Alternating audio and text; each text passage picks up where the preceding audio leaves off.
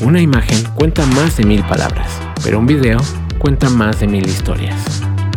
Bienvenidos a Mooning Podcast, donde contaremos las historias acerca del mundo de medios, streaming, OTT, contenidos, video, audio, inteligencia artificial y tecnologías de innovación. Mooning Podcast con Humberto González, Memo Dávila y Amilcar Sosaya. Moonin Podcast es patrocinado por Moonin Consulting. Llevamos a cabo tus proyectos de innovación, inteligencia artificial, medios, video y streaming. Pregúntanos cómo comenzar. Moonin Consulting. Bienvenidos a este nuevo episodio de Moonin Podcast. Hoy vamos a hablar de un tema que es una de las bases de la pirámide de cualquier sistema que son las cámaras. Y por cámaras no nos referimos únicamente a cámaras de video, cámaras de cine, en nuestras carreras hemos incluso trabajado con cámaras científicas hasta cámaras de infracciones para autopistas. Humbert, eh, ¿cómo estás? ¿Nos quieres contar un poco de por qué la cámara es esta piedra angular sobre la que a veces construimos todo? Sí, claro. Bueno, Buenos días, buenas tardes, buenas noches a la hora que nos estén escuchando. y gracias por compartir con nosotros este, momento, este rato para platicar de cámaras. Pues sí, efectivamente, platicando con Memo y Amilcar, este, decidimos empezar ya en las cuestiones más técnicas en hablar de cámaras. ¿Y por qué cámaras? Bueno, porque a final de cuentas las cámaras siguen siendo el, eslabón de inicio de cualquier proceso de producción. A la hora de, de estar generando contenidos para medios, para cualquier aplicación, básicamente se requiere tener una, una imagen de inicio, ¿no? Y esa imagen pues normalmente sigue siendo capturada por medio de una cámara, ¿no? Como dice Amilcar, no necesariamente tiene que ser una cámara profesional, una cámara broadcast, sino cualquier dispositivo que, que esté diseñado para capturar esta imagen, ¿no? y esta imagen puede ser posteriormente grabada o puede ser simplemente transmitida a un proceso posterior de producción, ¿no? Pero el eslabón de cualquier proceso, eh, de inicial de cualquier proceso de producción sigue siendo eh, la cámara. Entonces consideramos que era muy importante empezar a hablar de este tipo de productos. Y bueno, tú has visto pasar cámaras desde varias eras. En mi caso, por ejemplo, mi primer cámara profesional fue una cámara Sony de broadcasting, tecnología CCD. Esa fue la primera vez que tuve mis manos o mis garras encima de una cámara, pero no sé tú, Memo, o tú, Humbert, ¿cuáles fueron las primeras interacciones ya en tu carrera profesional con equipos de, cámaras profesional? Hola Milcar, ¿cómo estás? ¿Cómo están todos? Buen, eh, gracias por acompañarnos. Pues sí, fíjate que mm, yo me, integré al, mundo de video, llámalo eh, así, no tanto eh, inicialmente en el mundo broadcast, pero fue precisamente porque yo estaba trabajando para una empresa que se dedicaba al mundo de la, de la videoconferencia. La videoconferencia en aquel entonces estábamos hablando que eran soluciones bastante caras, ¿no? Era los inicios de esa tecnología en lo que las soluciones este, eran bastante complejas y requerían muchísimo, muchísima inversión en telecomunicaciones e inclusive con los equipos, los códex de video, ¿no? Este, que se le llamaban a, los equipos de compresores de compresor. Ahí tuve la oportunidad de conocer precisamente los elementos de captura de video que eran las cámaras. Las cámaras como tal, había cámaras fijas y cámaras robóticas que, bueno, eh, así se les conocía. Ahora se les conoce como cámaras remotas. Pueden ser controladas vía control remoto, pero eh, ahí fue precisamente mi, primera experiencia. Este, teníamos, pues era una cámara, eh, digamos, con ciertas características estándar para poder cubrir cierto espacio eh, y de esa forma, pues tenía alguna característica o funcionalidad de movimiento, pan, tilt y zoom para poder este, tener una cobertura de las zonas, ¿no? Entonces esa fue mi primera experiencia. Digo, ya después conocí muchas otras cámaras de producción, de cámaras para uso médico, etcétera. Entonces esa fue mi historia. Sí, en mi caso, a mí me tocó todavía trabajar con cámaras analógicas que grababan en cinta. La empresa en la que estaba comercializábamos ese tipo de, cámaras, pero también me tocó mucho este, la introducción de los nuevos formatos digitales, o sea, Betacam digital, por ejemplo, Betacam SX, Estamos hablando de formatos de finales de los años 90. Fueron los primeros contactos que yo tuve con cámaras profesionales, ¿no? Ya más adelante vinieron las cámaras que ocupaban cassettes más pequeños como DVC Pro o DVCam, pero pues sí, esa transición de la parte analógica a la parte digital, pues a mí me tocó presenciarla y me tocó promoverla también con diferentes usuarios. Para esas nuevas generaciones que escuchan esto de Betacam, SP, Betacam digital. ¿Nos puedes decir cuál es la diferencia del otro término que se oye como beta contra VHS? Sí, claro. Sí, de hecho, Betacam era un formato desarrollado por Sony a partir de Betamax, justamente de las, de las cintas que competían con el VHS. Y digamos que Betacam era el formato profesional del Betamax, ¿no? Ocupaban cassettes de hecho, si tú los veías eran prácticamente iguales a los cassettes beta de, las videograbadoras de aquella época, pero obviamente con características para grabación con mayor calidad, ¿no? Pero sí eran cartuchos de media de cinta de media pulgada y obviamente pues las cámaras eran voluminosas porque simplemente el hecho de tener el transporte para esa cinta hacía que las cámaras fueran grandes. Y bueno, pues sí, Obviamente el cambio a, los formatos que ya ocupaban cinta de 8 milímetros, pues ya fue un avance muy importante porque las cámaras se pudieron hacer mucho más compactas, ¿no? Y bueno, eso ya dio pie a que las cámaras profesionales empezaran también a utilizar en otro tipo de aplicaciones, ¿no? No solamente aplicaciones broadcast, sino empezó también ya la parte de la videografía profesional. Sí, y yo recuerdo, eh, bueno, porque todos trabajamos en la misma empresa japonesa, había una cámara ahí en el laboratorio que, que tenía la cartuchera o el sistema de grabación de cinta que se colocaba en la cintura del operador, ¿no? Entonces no era como ahora que la gente saca del bolsillo un teléfono y se pone a grabar. Había que ponerle batería al grabador, batería a la cámara y pues alguien te acompañaba, ¿no? Había, había esas personas en los estudios que te agarraban de la cintura como operador para que no tropezaras, para que los cables, que eran muchos, no se metieran en tu camino y bueno, también la cantidad del peso de estos equipos era, era muy interesante, ¿no? Sí, claro, claro. Sí, porque al final pues ellos era pues eran varios elementos, no solamente era la cámara, ¿no? Antes tenías que considerar también pues aquellos lentes, toda la óptica, ¿no? Que eran lentes bastante pesados, ¿no? Dependiendo también el tipo de lente o, el alcance o la funcionalidad. Entonces, este, no solamente era eso, también a veces es todo el rig, ¿no? que se tenía que estar montado, etcétera. Varios accesorios, eh, inclusive si tenías que transmitir, pues también en aquel entonces, pues este, no, no te ibas por transmisión aérea, sino que era más que nada toda vía cables, como bien lo comentabas, y obviamente es andar jalando el cable por todos lados y ahí tenías a alguien que te ayudaba para poder jalar ese, esos cables triaxiales, par de cobre, pues pesadísimos, ¿no? Entonces, pues sí, era, era complicado en los inicios operar unas cámaras de producción. Así es. Y ahora el salto a digital.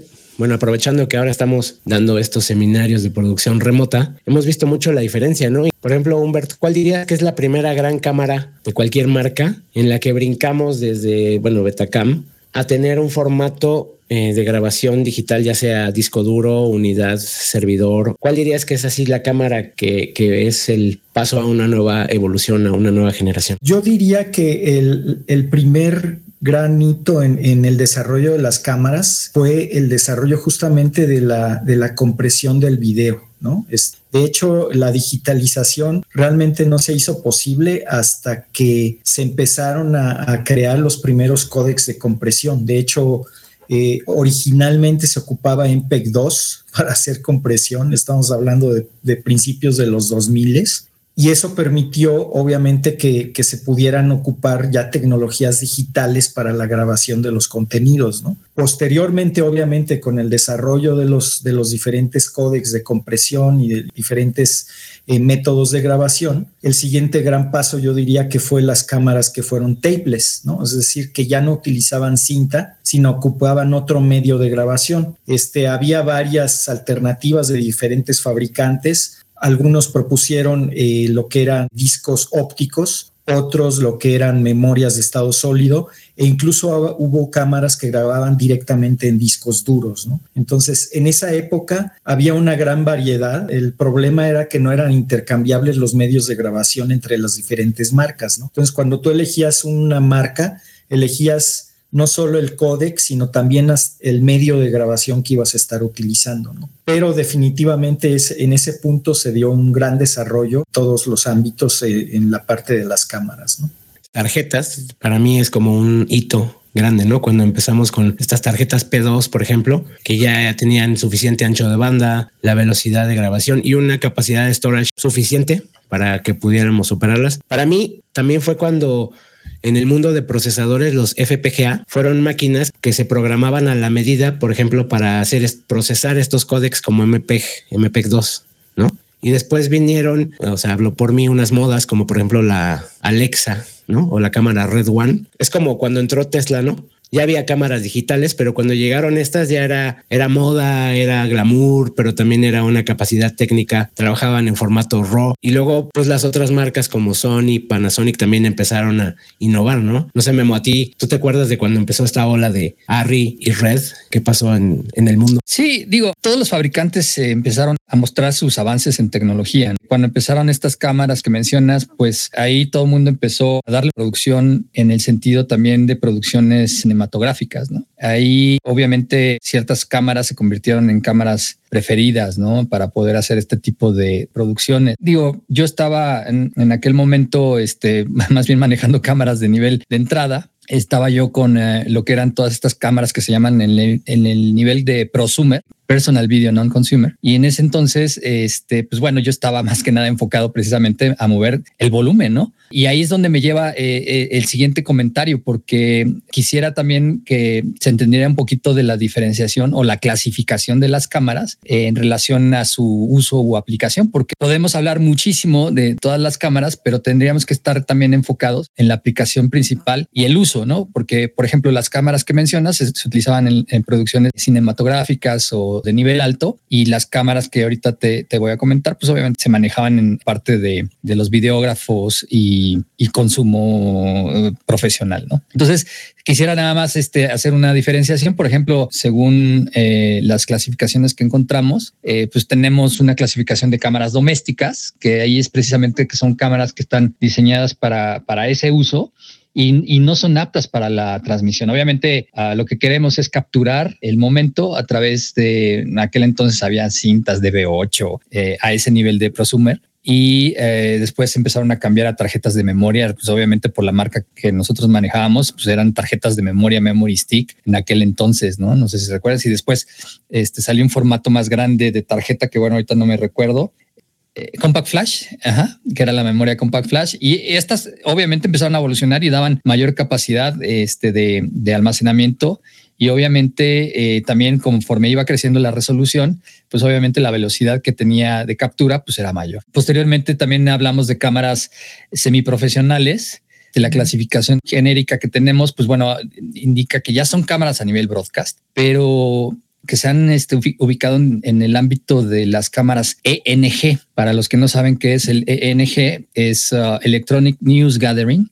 Eh, son cámaras que se utilizan portátiles que se utilizan en, en, noticias para flujos de trabajo de noticias. Entonces son cámaras eh, profesionales que tienen la capacidad de almacenar en tarjetas de, bueno, actualmente tarjetas de alta capacidad y velocidad. Cada una de las marcas a lo mejor podría manejar su tipo de, de tarjeta. En el caso que yo manejé estas cámaras, pues eran tarjetas P2 que tenían una, una muy buena velocidad. Este, y, y bueno, al final, pues estas cámaras pues hemos visto en la calle, de repente nos topamos a un camarógrafo de noticias, ya ves que pues, eh, obviamente llegan cargando, corriendo con estas cámaras. Al final, este tipo de soluciones, pues bueno, siempre de cámara NG eh, utilizan este tipo de productos, ¿no? Amilcar, ¿querías comentar? Sí, quería preguntar más bien a Humberto, por ejemplo, una cosa es ver a alguien en la calle con una cámara ENG con su propia batería y grabando en memoria, pero tú que has estado más en ambientes donde las cámaras no operan solas, ¿no? Son parte de un sistema. Por ejemplo, ahora yo no sé si ya muchos videógrafos de la nueva generación van a entender el término de amarrar la cámara, ¿no? ¿O qué quiere decir todo esto? Los niveles estándares.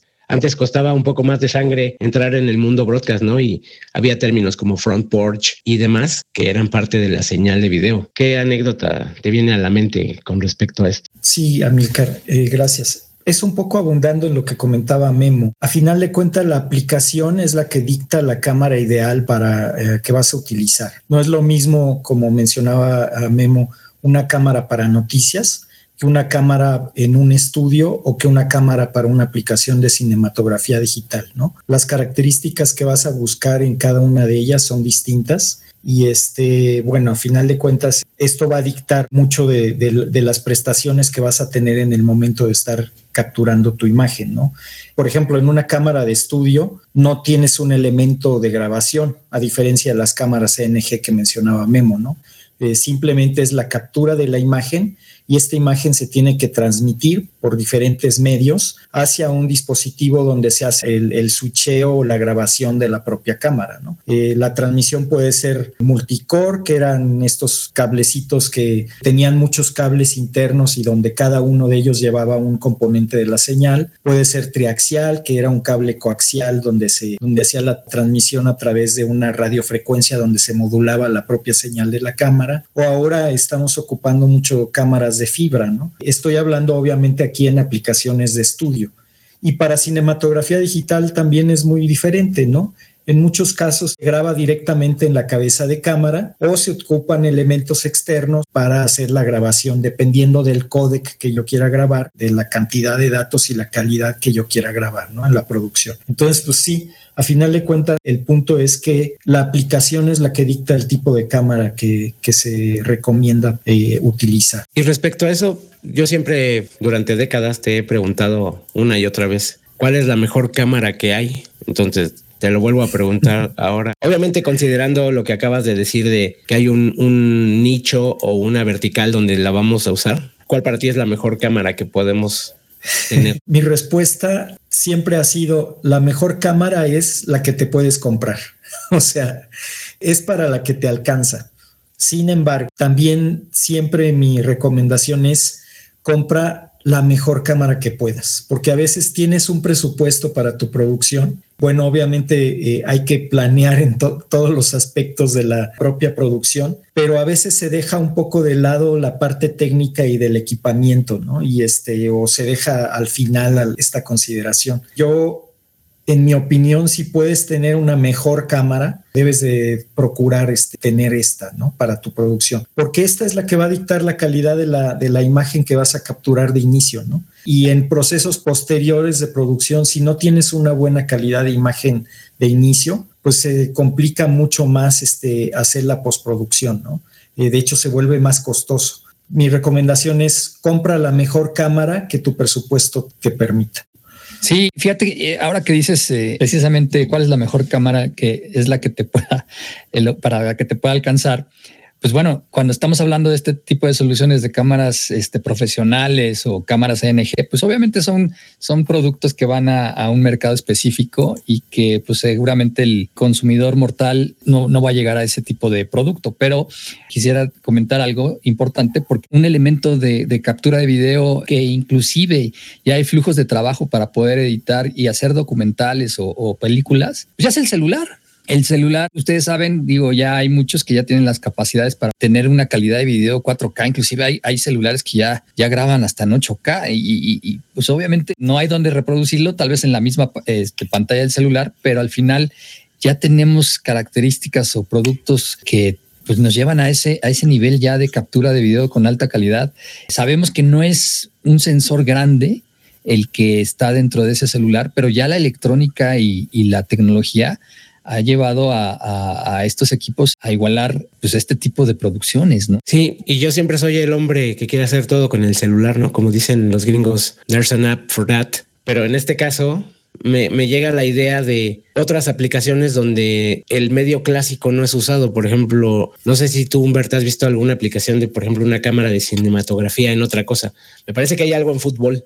Sí, sí, sí. De hecho, este crossover entre las diferentes aplicaciones se está dando y de hecho es una tendencia muy importante actualmente en la industria, que es la, aplicación de cámaras de cinematografía para uh, ámbitos donde tradicionalmente se ocupaban cámaras eh, de video, llamémoslo así, con sensores más pequeños pequeños. Sí, estoy de acuerdo con Memo de que efectivamente las, los, celulares te permiten utilizar cámaras en ámbitos donde en el pasado no se podía. Sin embargo, en mi opinión, si tienes la posibilidad de ocupar una cámara de video e incluso con, con ópticas intercambiables, pues obviamente siempre vas a tener mucha mejor calidad. Los que saben de fotografía y de, y de cinematografía, entienden que gran parte de la calidad de la imagen o de la fotografía que están capturando viene dada por la óptica, ¿no? Y evidentemente en un teléfono celular, pues yo no puedo, yo no puedo cambiarle los lentes, ¿no? De hecho, sabemos que en cinematografía digital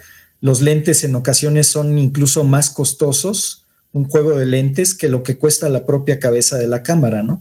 Y esto viene dado justamente porque gran parte de la calidad de la imagen viene eh, como resultado justamente del lente que estoy utilizando, ¿no? Y bueno, ahora, como mencionaba Milcar, en deportes se están ocupando mucho cámaras de cinematografía, justamente porque se le puede dar ese aspecto cinematográfico, ese look a las imágenes deportivas, ¿no? Es decir, tener una menor profundidad de campo, tener una imagen con un barrido distinto, con una calidad este, diferente, ¿no? Y eso obviamente pues da un, sentimiento distinto al quien está eh, recibiendo, quien está viendo las imágenes en, su televisión, ¿no? Sí, y algunos, algunas aplicaciones de broadcasting ahora están tratando de imitar el look de un videojuego, por ejemplo, la cámara Spider, ¿no? Estos conceptos iniciaron como una cámara flotante en un mundo virtual que es un videojuego y los productores reales de la vida real quieren imitar ese look de la cámara atrás del quarterback o atrás del tiro penal. ¿Qué cámaras estamos viendo en este tipo de rig, no? No sé si has tenido oportunidad de verlas acá en el Estadio Azteca o en algún otro lugar. Sí, claro. Normalmente para ese tipo de aplicaciones se ocupan cámaras que son muy similares a las de estudio. O sea, de hecho, prácticamente la electrónica es la misma pero eh, en un cuerpo mucho más compacto. De hecho, estas cámaras se les llaman box type y también se les llama POV, ¿no? De POV es de point of view, justamente porque eh, eliminan toda la parte de eh, digo, una cámara, evidentemente, al estar en un rig de este tipo como un Spider Cam, pues no requieres el tally, no requieres el intercom, no requieres una serie de funciones que tiene una cámara de estudio. Entonces, esto te permite compactar el, sistema y ponerlo en un rig muy, muy pequeño, ¿no? Y es justamente lo que se ocupa para este tipo de aplicaciones. Es eh, otro tipo de aplicaciones, es eh, los drones, ¿no? En la actualidad los drones están revolucionando también toda la parte de producción. Tenemos prácticamente aplicación de estos en todas las producciones porque te permiten un punto de vista distinto al que tradicionalmente se ocupaba o que era muy costoso hacerlo por medio de una grúa, ¿no? Entonces, esto solamente es posible con cámaras muy compactas como estas que estamos hablando, ¿no? Tipo POV. Sí, y fíjate que de aquí también um, hablando ya de, un poquito en el sentido masivo de, de los equipos, las cámaras, los elementos de captura, pues bueno, ya tenemos todo el tema actual de, los youtubers, ¿no? O sea, quería tocar rápidamente este tema porque al final a mí me ha tocado, pues como todos, ¿no? Tenemos este, nuestros hobbies, tenemos nuestros gustos y, vemos contenido, ¿no? No dejamos de, ver contenido en las redes sociales y te das cuenta, por ejemplo, yo veo a una persona ha ido mejorando su captura de video precisamente porque se va, se va encontrando con productos, empezó con celulares el celular, pues obviamente tiene ciertas limitantes, genera ciertos, ciertas aberraciones ópticas. El flujo de trabajo a lo mejor no es compatible con las soluciones que hay en el mercado en profesional. Eh, a lo mejor nada más se limita a aplicaciones de consumo. Y esta persona ha venido este, mejorando su cámara. Actualmente está trabajando con unas eh, cámaras DSLR o, o, reflex, pero que eh, al final están están mejorando su contenido y como bien decías, este Humberto al principio, ¿no? Obviamente eh, se determina eh, el contenido precisamente con la captura, la calidad, la calidad de imagen que pueda otorgar esta cámara, ¿no? Es algo que, que la gente dentro del mundo de consumo empieza a encontrar que requiere de características adicionales de mejor, de mejores resoluciones, de mejor calidad de video, de mejor manejo de los, de los archivos para facilitar su día, ¿no? Porque ya sabemos que producir el evento, pues bueno, obviamente eh, se facilita, es mucho más sencillo que la postproducción, ¿no? Que les está este, tomando mucho tiempo y que quieren facilitar también su flujo de trabajo, ¿no? Entonces, ese, ese era mi comentario. Y en ese tipo de cámara, yo lo que también he notado, las DSLR, muchos de estos podcasters, youtubers y, artistas de la industria de, de, medios individual no necesitan un tercero, van directo a su audiencia a través de una red como YouTube o Facebook o TikTok. Pero estas cámaras, además yo he notado que empiezan a incorporar cualidades. Por ejemplo, el viewfinder es un LCD que se rota y puedes ver cuando estás frente a la cámara para ver que estás en cuadro, ¿no? No tienes que ir atrás del equipo. Tienen un remoto que se activa con tu celular por Bluetooth. Tienen una aplicación directa para transferir los archivos de la cámara a tu celular. Sí, esto viene justamente a refrendar lo que, lo que habíamos mencionado, ¿no? De que la, la aplicación es la que manda al tipo de cámara que vas a estar utilizando Por ejemplo, hay aplicaciones actualmente, algunas cámaras de estudio tienen funciones para evitar este, el efecto jelly que se da en, en cámaras de menor nivel y que no tienen funciones para aplicaciones en vivo, ¿no? Esto viene sobre todo dado por el tipo de sensor que utilizan prácticamente todas las cámaras en la actualidad. Están ocupando sensores tipo CMOS y este, los sensores CMOS obviamente permiten una captura de muy alta velocidad, que es una de sus grandes ventajas, pero tenían la desventaja de que se generaban estos efectos tipo gelatina o el flash band cuando había un flashazo en la imagen. Y bueno, esto se ha ido corrigiendo con aplicaciones como viene siendo ahora el, Global Shutter, ¿no? Algunas cámaras de estudio en la actualidad tienen el Global Shutter y este es como si tomara una fotografía y se hace la lectura de la, de la información del sensor de una forma distinta a partir de la imagen que ya fue capturada como una imagen fija. Entonces, con esto se eliminan estos efectos.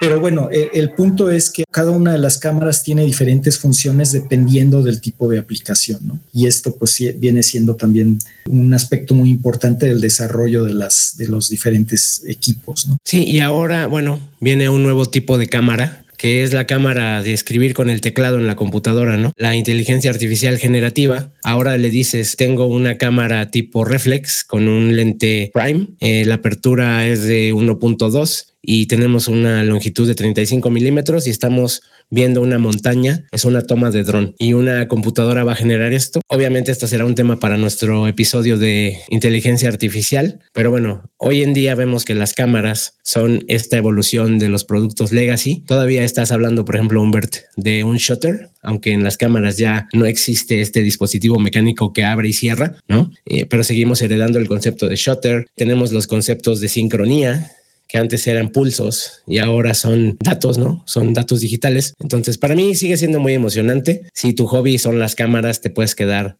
pobre porque nunca te va a alcanzar el dinero. Simplemente si entras al mundo de tripiés, lentes, cableado, dispositivos de grabación, ahí no hay presupuesto suficiente para todo esto. Pero una idea que me viene a la mente es lo que dijiste de si vas a tener acceso a la mejor cámara posible, no necesariamente es comprarla, ¿no? Hay una infraestructura muy grande de empresas de renta. Entonces, si vas a producir, tal vez sea muy buena idea que en vez de que compres, vayas y rentes un equipo mejor o un set de lentes mejor. Sí, y fíjate que ahorita me acordé de una historia que tuvimos, a Milcar, ¿te allá en un viaje a Japón? Y en, alguna ocasión que hicimos un viaje, yo era, era fanático de ir a las tiendas de allá de Japón. En las, digo, hay dos grandes cadenas ahí muy, muy, La Big muy importantes, Big Camera y Yodobashi Camera. Y era, y era pasearte en el mundo cámaras y sobre todo de tecnología. Ahí es donde realmente te dabas cuenta de este, los avances ¿no? que existía en tecnología eh, de, de todos productos electrónicos, ¿no? Y era, era, no sé si te acuerdas, en algún momento fuimos y yo me compré una cámara allá, ¿no? Una, una cámara de, de, las handycams de aquel, de aquel entonces que tenía bastantes avances, pero el problema que estábamos era limitado porque pues, había una zona que decía que eran productos para venta al mundo y hay productos de venta local, pues obviamente no, no hablando japonés, pues era difícil, ¿no? Es poder operarlas, pero los modelos se reducían mucho en la sección de productos de venta al resto del mundo, ¿no? Entonces era impresionante y no solo eso, hasta, hasta terminé trayéndome una, una rosera de Japón, pero bueno, antes no existían las arroceras aquí en México. Tenías que meterle un transformador por la corriente, bla, bla, bla, pero al final podías tener este arroz eh, japonés. Entonces era, era impresionante los viajes allá. Nada más era un pequeño, una pequeña historia ahí que, que recordé. Antes tenías que ser cuidadoso si tu equipo era PAL, si era SECAM, si era NTSC. Ahora el video es un lenguaje universal. Cuando hablamos de video ya ni hablamos de estándares, hablamos quizá de códex. ¿En qué graba tu equipo A en AV1 o en MP H264, H265?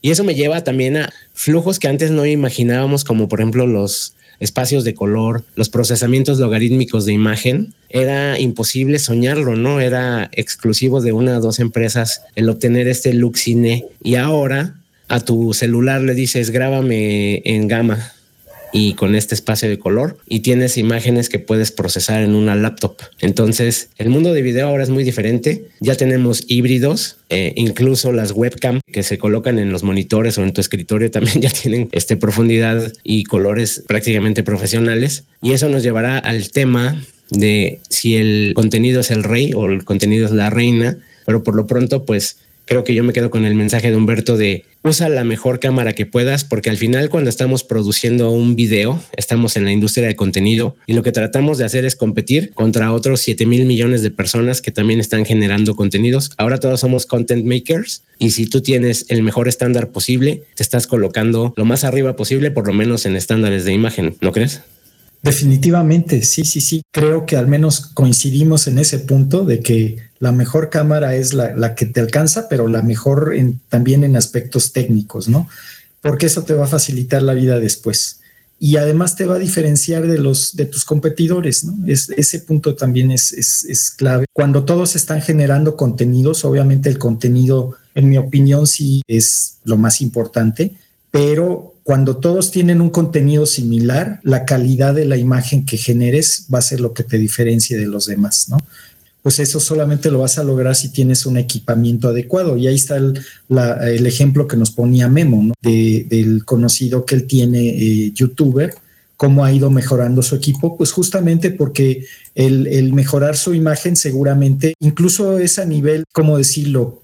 La percepción probablemente no sea consciente, pero seguramente sus, sus este, seguidores se dan cuenta de que la imagen va mejorando, ¿no? Y entonces, pues eso obviamente le va, le va generando mejores, mejores resultados. Pues para no quedarnos con la duda, yo propongo que para, para uno de nuestros siguientes episodios eh, está la invitación abierta para, para hablar con este flujo de trabajo memo. Ahí te, te encargamos que pases la invitación para que de primera mano sepamos cómo es la vida diaria de una persona que participa en la industria de generación de contenidos. Y también, ¿por qué no? A lo mejor nos puede compartir si lo que gana es dinero o likes o satisfacción personal o patrocinio, no sé, me llama mucho la atención conocer a alguien que lo está haciendo en la, en la vida real. Y también saber quizá cuáles son las principales experiencias negativas o retos que se puede enfrentar. Simplemente ir a comprar una cámara reflex puede ser una tarea difícil y desastrosa, ¿no? Hay muchas, tienen muchas especificaciones, algunas cuentan con audio, otras no. Entonces, si te parece, hagamos un episodio de Content Creators, contemos con esta invitación abierta.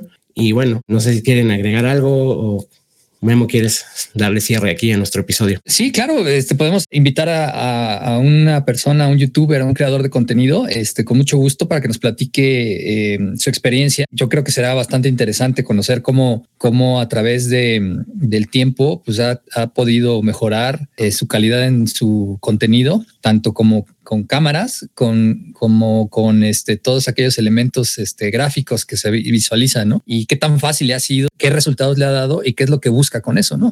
Al final, pues bueno, sabemos que los youtubers eh, en general, eh, muchos de ellos tratan de monetizar, pero a lo mejor no, no siempre es el caso, ¿no? A lo mejor hay otros que están este, eh, generando contenido para plataformas de capacitación u otra cosa, ¿no? Entonces, claro que sí, con mucho gusto, esperemos el próximo episodio lo podamos uh, tener sobre este respecto y pues tener una idea un poquito más, más clara sobre cómo lo sufre o cómo lo disfruta una persona que crea contenido en redes sociales. Y con esto, eh, pues bueno, terminamos el episodio, pero creo que es importante. Digo, al final no nos vimos muy técnicos. Eh, para hablar de cámaras eh, hay muchísimo para poder este, desarrollar cada tema de óptica, las cabezas de cámara, frame rates, eh, codificación, multiplexación, muchas cosas que tenemos que hablar sobre las cámaras, ¿no? Y posteriormente todo el flujo de trabajo, la postproducción. Pero ya, ya, ya empezar, eh, hablaremos de cada uno de estos, de estos elementos también, este, de cada uno del proceso de la producción para poder este, dar una idea un poquito más clara a nuestros seguidores. Y con esto terminamos entonces. Muchas gracias. Gracias, Amilcar. Gracias, Humberto. Gracias. Gracias. Nos escuchamos la próxima. Moonin Podcast es patrocinado por Moonin Consulting. Llevamos a cabo tus proyectos de innovación, inteligencia artificial, medios, video y streaming. Pregúntanos cómo comenzar. Moonin Consulting.